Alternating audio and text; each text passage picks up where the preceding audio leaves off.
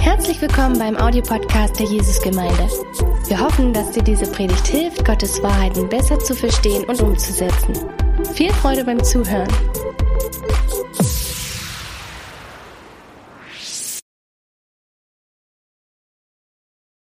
Vor etwa drei Jahren waren Nadja und ich in Paris.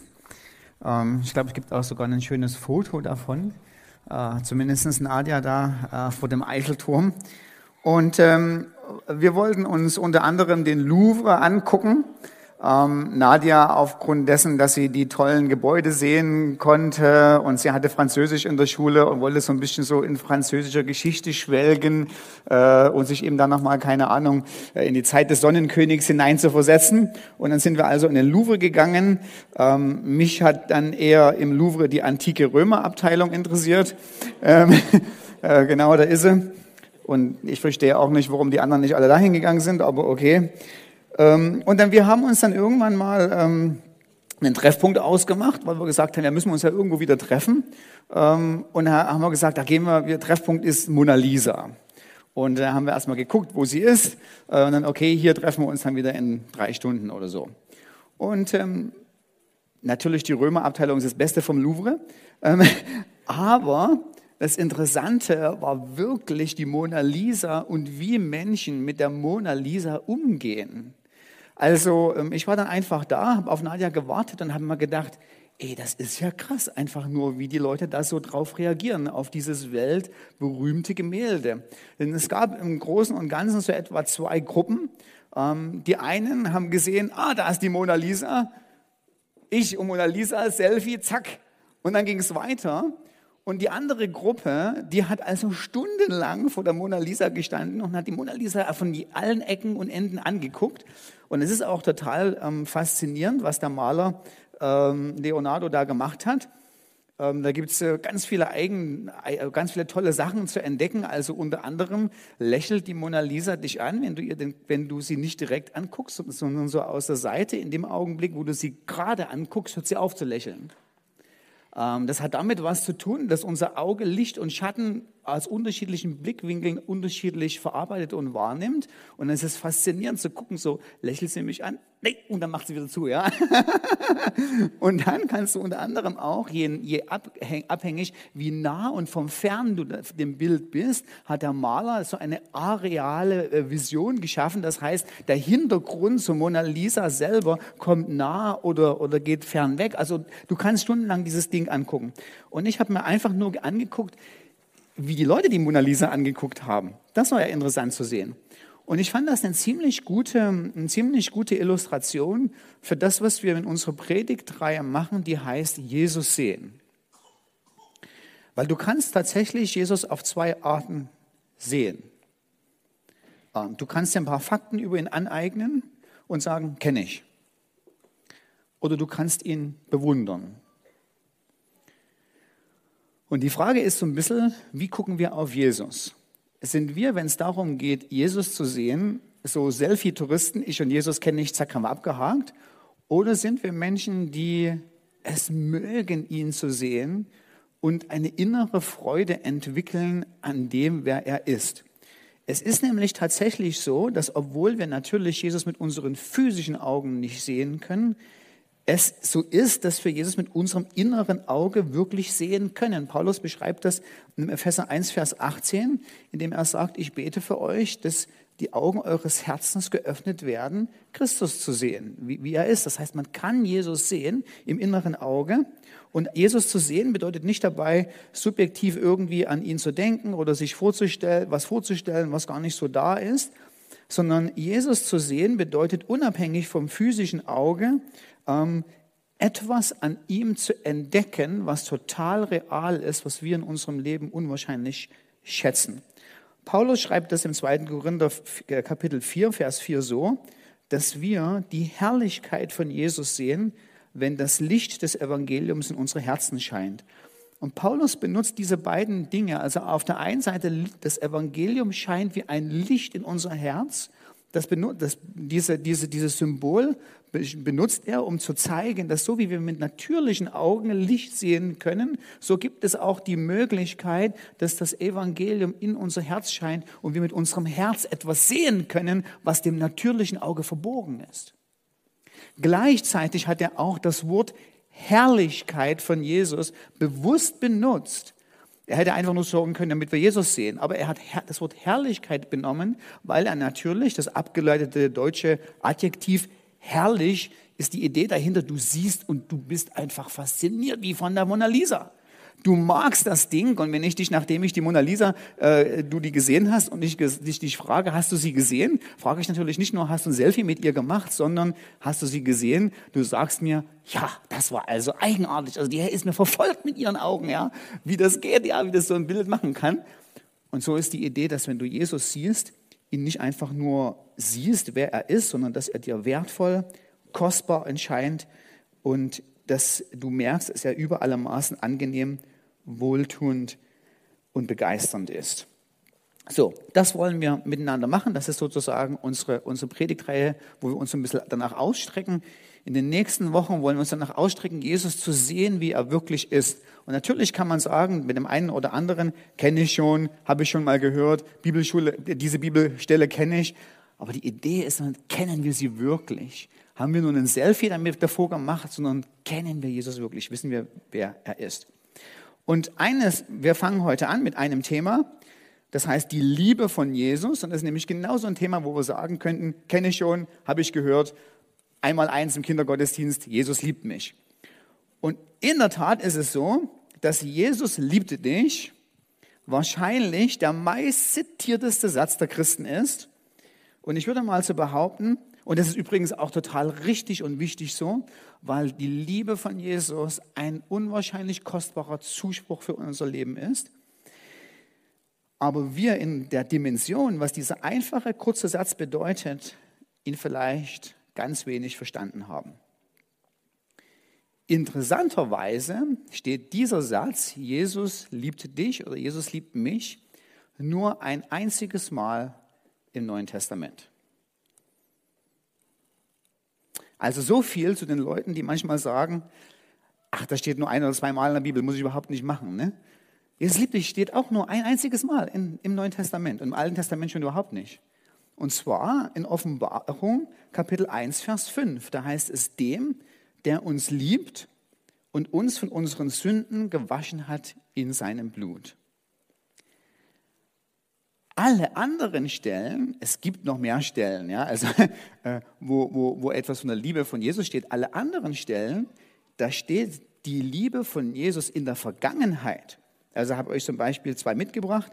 Römer 8, Vers 37 heißt es, in all diesem sind wir mehr als Überwinder durch den, der uns geliebt hat. Das war gestern oder vorgestern. Und auch im Epheser Kapitel 2, Vers 4 steht, Gott aber der reich an Barmherzigkeit ist, hat uns um seiner vielen Willen, viel Liebe willen, womit er uns geliebt hat.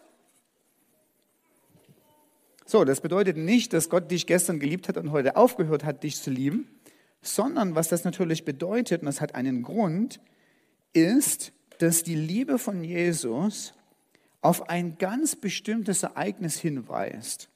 Ein Ereignis, was wir diese Woche feiern, nämlich das Kreuz, dass Jesus Christus für mich ans Kreuz gegangen ist und dass er am Kreuz etwas getan hat, was für mich so wichtig ist, dass das die ultimative Liebestat überhaupt ist. Und selbst diese Bibelstelle, die wir uns am Anfang angeguckt haben, wo es darum geht, Jesus liebt dich, nimmt Bezug auf das Kreuz, weil im nächsten Teilsatz steht drin, der uns liebt und uns rein gewaschen hat durch sein Blut. Das heißt, alles wird festgemacht von der Liebe von Jesus an dem, was er am Kreuz für dich getan hat. Am Kreuz zeigt sich seine große Liebe. Ohne das Kreuz gäbe es die Liebe Gottes nicht. Wenn es also um die Liebe von Jesus geht, müssen wir uns aufs Kreuz gucken und zwar, weil nämlich die Liebe von Jesus für dein Leben nicht nur Schmuseworte sind, sondern eine Leidenschaft, die sich in Taten ausdrückt zum Wohlergehen der Person, die geliebt ist. Ähm, wenn du nämlich deine Frau liebst, hoffe ich, dass das nicht einfach nur Schmuseworte sind, sondern dass du sie tatsächlich und ganz praktisch liebst. Ähm, bei mir war das so, ich habe ja Nadja in einer Fernbeziehung kennengelernt. Wir haben ganz lange erst miteinander telefoniert und dann irgendwann mal hat mir jemand ein Bild von ihr gezeigt. Ich war hin und weg, sofort. Ja? Also um mich war es geschehen und ich hatte eine romantische Liebe und ein Adrenalin und keine Ahnung, was da sonst noch alles da ausgeschüttet wird. Ja, ähm, ich, es war sofort oh, einfach nur Liebe pur. Aber ob ich sie wirklich liebe, hat sich in dem Augenblick gezeigt, als Nadja unser niegelnagelneues Auto gegen den Zaun des Nachbarn gefahren hat. Ja, dann stand nämlich die Frage im Raum, liebe ich sie oder habe ich nur wuschelige Gefühle für sie? Ja? Ähm, ob ich sie liebe, zeigt sich, was sie zum Geburtstag kriegt. Kriegt sie eine Kaffeemaschine oder eine Bohrmaschine? Ja? Ähm, ich kenne tatsächlich eine traurige Geschichte von einem Ehepaar, wo der Ehemann seiner Frau immer Werkzeuge zum, seiner Frau ge, äh, zum Geburtstag geschenkt hat, die er immer selber gebraucht hat. Ähm, naja, also mal nicht zum Nachahmen, ja. so, wenn wir uns jetzt über die Liebe von Jesus unterhalten, reden wir nicht darüber, dass wir sagen, ach naja, die wuschlichen Gefühle, das nicht, aber er hat ja praktisch für uns was getan, sondern es ist beides. Christus hat beides für, für uns. Er hat am Kreuz nicht emotionslos gelitten, sondern er hat tatsächlich eine Leidenschaft für seine Jünger. Er hat eine Leidenschaft und Liebe für dich. Und das Interessante ist, mal darüber nachzudenken, Jesus ist, ist ja keine zerbrochene Persönlichkeit, wie wir es sind. All unsere Liebe ist auch gleichzeitig immer zerbrochene Liebe, weil wir in unserer Persönlichkeit auch immer natürlich kaputt sind und auf dem Weg der Heilung sind. Jesus war die geheilteste Persönlichkeit, die es überhaupt gab. Er hatte keine egoistische Züge an sich. Er konnte auf eine Art und Weise lieben und er liebt dich auf eine Art und Weise, wie das kein anderer Mensch kann. Und die Liebe von Jesus ähm, für Petrus und für dich, die hat auch nicht erst am Kreuz angefangen, sondern das Kreuz war natürlich ein Ausdruck seiner großen Liebe, die er auch schon, vor, die, die er schon vorher für, für dich hatte. Ähm, das Interessante und das Tolle und ich mag es und ich liebe es und das ist so, so immer wenn ich so an eine Stelle äh, im Neuen Testament komme, wo die Liebe Gottes für mich da äh, beschrieben wird, noch bevor ich da war, dann habe ich so einen imaginären Ohrensessel, in den ich mich so, so zurücklehne, in den ich mich so ahle, weil ich die Liebe von Jesus noch bevor ich überhaupt existiert habe, als etwas ganz Besonderes und Wertvolles sehe. Und das lesen wir vor allen Dingen im Römer Kapitel 5, Vers 29, da heißt es nämlich, denn die, die er vorher erkannt hat, die hat er auch vorherbestimmt, dem Bilde seines Sohnes gleichförmig zu sein. Das Wort vorher erkannt bedeutet in dem Augenblick nicht, dass Gott dich früher schon gekannt hat. Das auch, ja, also er kannte dich auch vorher schon, sondern hier gibt es eine ganz besondere Art und Weise, wie man im Hebräischen und im Griechischen Denken äh, denkt, wenn man sagt, ich habe dich vorher erkannt oder ich habe dich erkannt. Das hat damit was zu tun, dass Gott vorher, bevor du überhaupt noch existiert hast, seine Liebe auf dich gelegt hat. Noch bevor du da warst, hat Gott schon dich geliebt. Das sehen wir zum Beispiel in Jeremia 1, Vers 5. Jetzt haben wir eine Definition von dem Wort erkannt ehe ich dich im Mutterschoß bildete, habe ich dich erkannt. Aus lauter Liebe habe ich mich dich zu mir gezogen und aus dem, bevor du aus dem Mutterleib hervorkamst, habe ich dich geheiligt. Auch im 2. Mose 33, 17 spricht Gott zu Mose und sagt, den Wunsch, den du mir, den du ausgesprochen hast, den werde ich erfüllen, denn du hast Gunst gefunden in meinen Augen und ich kenne dich mit Namen. Also wenn manchmal ist das so, wenn das Alte Testament sagt, ich kenne dich, heißt es nicht einfach nur so, ich weiß genau, wer du bist, ich kenne deinen Namen, habe ich mir aufgeschrieben, damit ich es nicht vergesse, sondern ich kenne dich mit, deinem, mit meinem Namen heißt, ich mag dich, wer du bist, ich liebe dich und bevor du existiert hast, habe ich meine Liebe auf dich gelegt. Ist das nicht was Fantastisches? Und damit das eben nicht, damit die Liebe, die Gott, bevor wir überhaupt geboren waren, damit das nicht nur eine Gefühlsdusselei ist und wir so zugrunde gehen und Gott sagt, es tut mir wirklich leid, ich habe wuschlige Gefühle für dich, währenddessen du da in den Abgrund gehst, sondern damit Liebe in Aktion kommt und, und Liebe die Fähigkeit hat, das Wohlergehen des anderen zu suchen und uns zur größten Glücklichkeit zu führen, hat Liebe was gemacht, nämlich Christus ist für uns am Kreuz gegangen. Und jetzt gibt es ein großes Missverständnis, ähm, wenn es darum geht, wenn wir über die Idee leben, Jesus liebt mich. Das Missverständnis Nummer eins ist, wir denken, dass die Liebe von Jesus damit was zu tun hat, dass wir oder dass ich liebenswert bin. Also ja, es gibt so etwas wie, oder es gibt so ein Prinzip, dass Liebe entsprechend der innewohnenden moralischen Exzellenz eines Wesens ist. Ich erkläre euch gleich, was es ist. Ja, das war der Satz für die Philosophen. Jetzt kommt die Erklärung für alle anderen. Liebe drückt sich aus entsprechend der Würdigkeit der Person, die vor, die vor mir ist. Also, ich muss für eine Nacktschnecke wesentlich weniger Liebe empfinden wie, als, wie für einen Hamster. Deshalb gehe ich auch in meinem Garten mit Nacktschnecken anders um als mit Hamstern.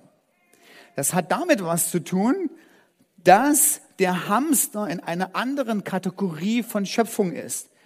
Der hat einen größeren innewohnenden Wert der hat einfach etwas, was er gemacht hat, was ihn in eine andere Ebene hebt. Natürlich, der Mensch ist wieder auf einer anderen Ebene und ich, hoffentlich gehe ich mit Menschen anders um als mit meinem Hamster. Ähm, und ja, ja. ich kraul die Menschen zumindest nicht so hinterm Ohr. Ne? Ähm, und jetzt, wenn die Idee ist, wenn wir jetzt über Gott reden, ist Gott in nochmal eine andere Kategorie. Das heißt, das Ding, das explodiert ins Unendliche und deshalb ist es auch der Grund, warum wir Gott lieben sollen mit ganzem Herzen, mit ganzer Seele, mit ganzem Verstand. Weil wenn wir das tun, es immer noch nicht genug ist, weil Gott einfach so phänomenal liebenswert ist. So, das heißt, dieses Prinzip ist, liebe jemanden entsprechend der Exzellenz seines Wesens ist da. Aber Jesus liebt uns nicht entsprechend dieses Prinzips sondern das Interessante ist, dass Jesus uns entgegen unseres Charakters, entgegen unserer moralischen Exzellenz, die wir manchmal haben, liebt. Und das wird im Neuen Testament so deutlich. Ich habe euch das zum Beispiel mal mitgebracht im Römer Kapitel 5, Vers 6. Da heißt es, Christus ist, als wir noch kraftlos waren, zur bestimmten Zeit für Gottlose gestorben. Es gibt manche Leute, die sterben für den Gerechten von den Gütigen möchte vielleicht jemand auch manchmal sterben. Gott aber erweist seine Liebe gegen uns darin, dass Christus, als du noch ein Sünder warst, für uns gestorben ist. Vielmehr nun, da wir jetzt durch sein Blut gerechtfertigt sind, werden wir durch ihn vom Zorn gerettet werden. Wenn wir also Feinde waren, mit Gott versöhnt worden sind durch den Tod seines Sohnes, wie viel Mal werden wir jetzt, wo wir versöhnt sind, durch sein Leben gerettet werden? Paulus benutzt hier drei Beschreibungen für die Art von Menschen, wie wir waren, als Christus für uns gestorben ist. Nummer eins war kraftlos. Kraftlos heißt nicht, ach, wir hatten ganz wenig zu Kraft, da war vielleicht noch was rauszuholen, sondern kraftlos heißt vollkommen schlapp. Es gab nichts mehr zu holen. Das heißt, die Idee dahinter ist, es gab keinen Grund zur Liebe, weil da irgendwie ein Potenzial war, was man entdecken, fördern, anfachen konnte. Kraftlos heißt, da war nichts, was wir ihm bieten konnten, was ihn dazu gebracht hat, äh, dass er uns liebt. Zweitens ist das Wort gottlos. Das Wort gottlos ist das übelste Schimpfwort in der Antike. Ähm, ein Dieb ist die eine Sache, ein Mörder eine andere. Gottlos sind die schlimmsten und skrupellosen Verbrecher der Menschheit. Äh, das heißt, es ist ein richtig, blöd, ein richtig böses Wort. Drittens, für einen Sünder ist Gott gestorben. Ähm, und Paulus benutzt hier so eine, so eine Beschreibung, die er sicher ähm, wahrscheinlich in Anlehnung an den römischen Zivilkrieg her kannte. Es gab im römischen Zivilkrieg ähm, also mal sowas, das nennt man eine Proskription, also da hat sich das Triumphirat entschieden, ähm, wir töten gegenseitig unsere Feinde. Und ähm, was dann passiert ist, ist, dass viele der Feinde natürlich hohe Aristokraten waren. Und manchmal waren diese Aristokraten solche tollen Leute, solche liebenswürdigen Leute, dass die Sklaven von diesen Aristokraten gelegentlich, also es gibt ein paar Ausnahmen, so fünf, sechs, sieben, acht, neun Ausnahmesituationen, gelegentlich gesagt haben, Ich, der Sklave, setze mich in die Sänfte meines Meisters, damit, wenn die Soldaten kommen, meinen Meister umbringen wollen, die denken, der ist in seiner Sänfte und der Sklave riskiert sein Leben für seinen Meister, den er so sehr liebt. Das heißt, es gab manche Leute, die waren so gut zu ihren Sklaven, dass die Sklaven bereit waren, ihr Leben dafür aufzugeben. Das war natürlich nicht bei den Schlummi-Herren, sondern das war nur bei wenigen wirklich guten Sklaven. Und das ist wahrscheinlich das Prinzip, was Paulus ja sagt. Er sagt, manchmal ist es so, gibt jemanden, der ist bereit, für einen anderen Menschen, der wirklich gut ist, zu sterben. Bei einem Gerechten, mh, hm, sagt Paulus, muss man dreimal nachdenken, einfach der, jemand, der nicht gut ist, aber gerecht ist, mh, hm, nee, nee, nee, nee, nee, kenne ich, kenn ich kein Beispiel. Und Christus ist für uns gestorben. Als wir Sünder, als wir seine Feinde waren, hat er sein Leben hingegeben. Das heißt, die Liebe von Jesus ist etwas, was nicht in uns zu finden ist, wo man sagen könnte, ich muss mal bei mir reingucken, warum liebst du mich eigentlich so sehr? Liebe ist ein Teil von seiner faszinierenden Eigenschaft. Es ist Teil seines Charakters.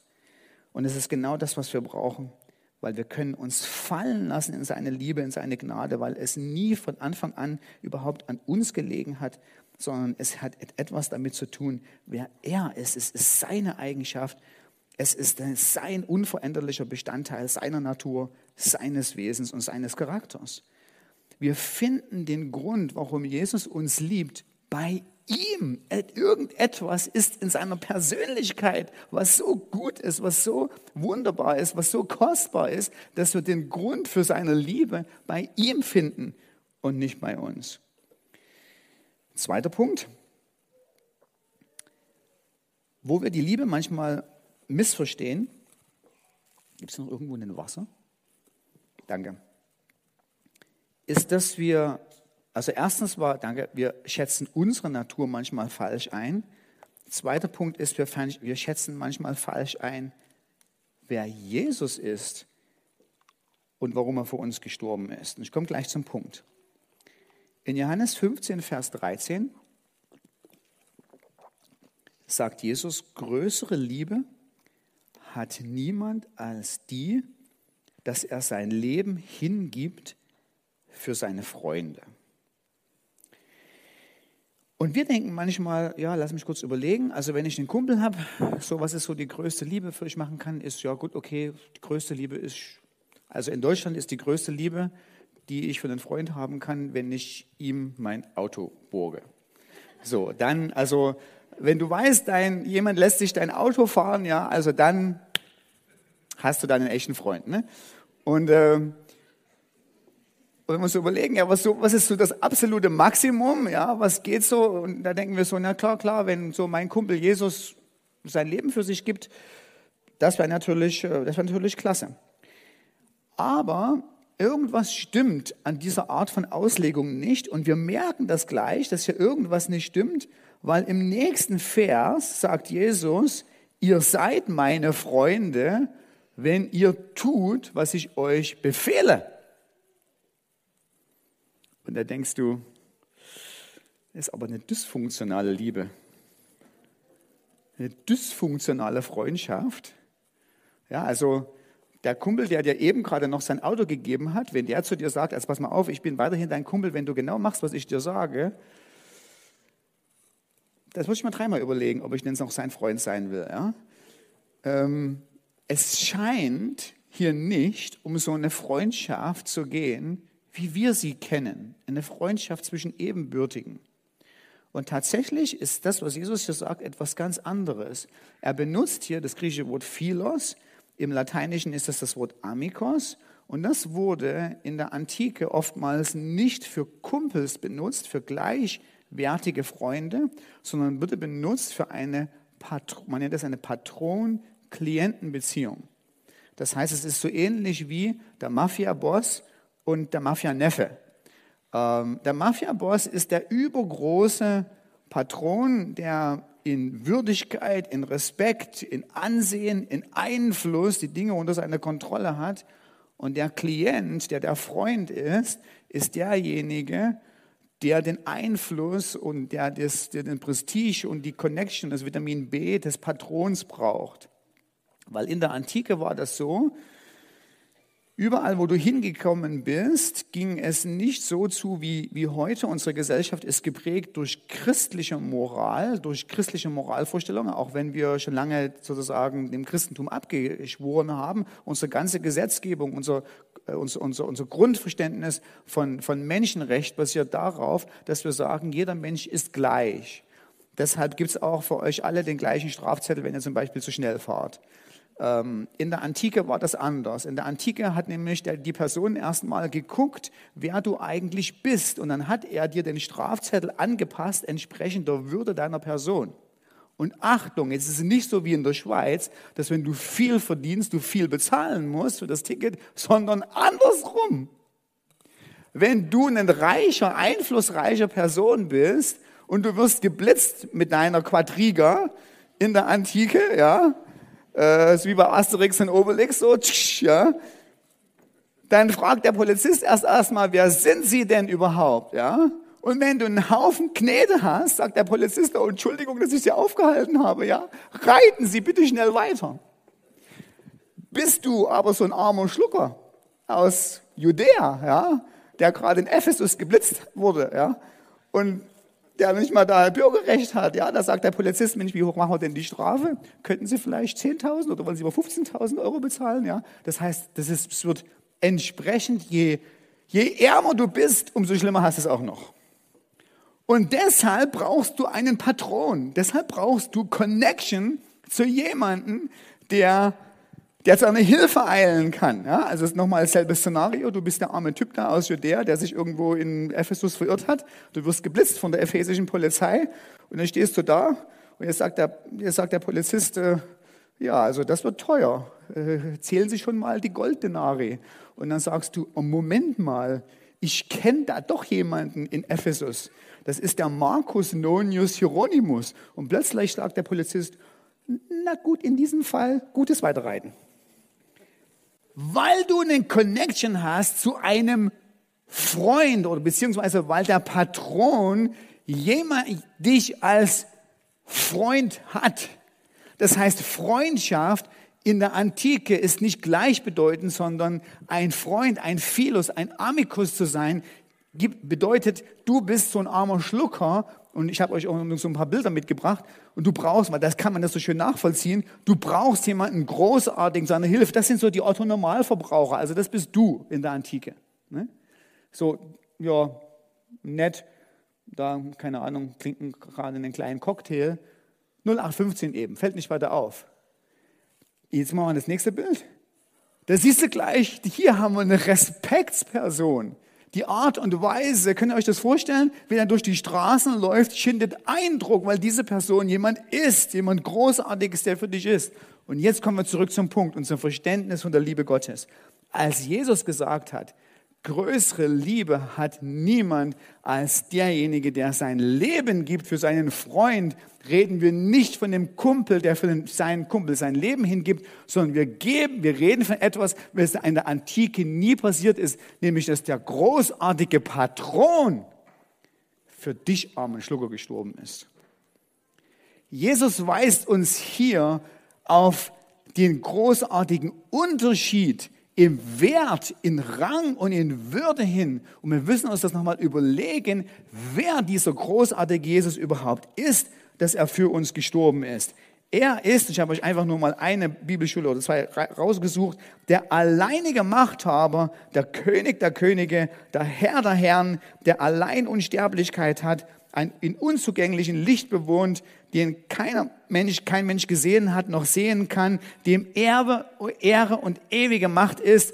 Er ist derjenige, der die Erde gegründet hat, die Himmel sind seine Hände Werk. Sie werden umkommen, er aber bleibt. Sie werden veralten wie ein Kleid, er aber ist derselbe in alle Ewigkeit. Seine Jahre enden nicht und es ist diese Person, die für dich gestorben ist.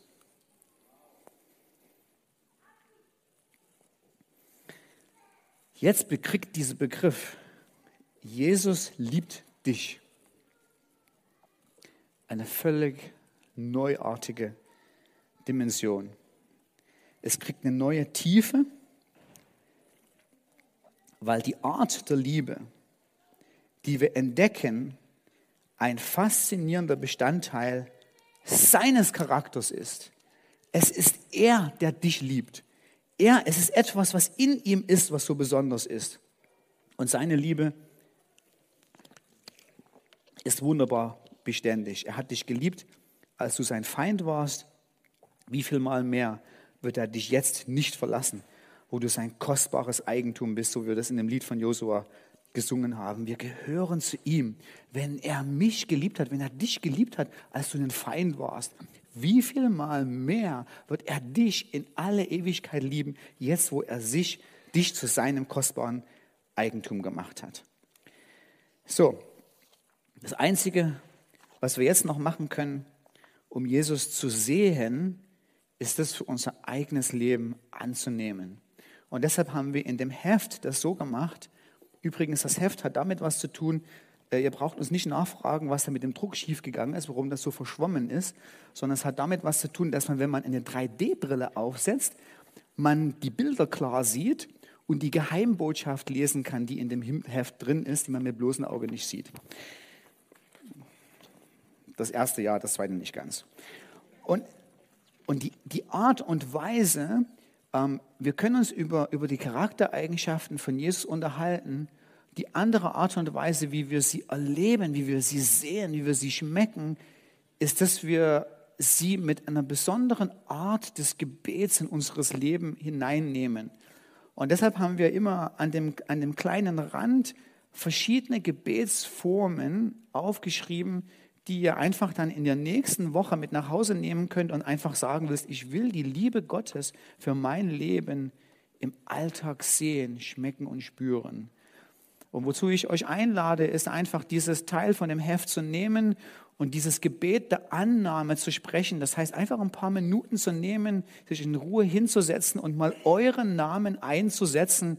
Wenn zum Beispiel Jesus sagt, größere Liebe hat niemand als dass ich, der großartige Patron, mein Leben hingegeben habe für dich. Und dann setz einfach deinen eigenen Namen ein. Ähm, nimm die Liebe für Jesus für dich in Anspruch äh, und genieße einfach so ein Stück von seinem kostbaren Wesen, von dem, wer er ist. Er ist jemand ganz Besonderes. Du wirst jemanden auf die Art und Weise, wie er liebt, bei niemand anderem finden im ganzen Universum. Du findest keinen anderen Mensch, keinen anderen Engel, keinen anderen Seraph. Er ist und bleibt auf die Art und Weise, wie er ist, welche Liebe er für dich hat, einzigartig und besonders. Und deshalb lieben wir ihn und folgen ihm nach. Halleluja. Amen.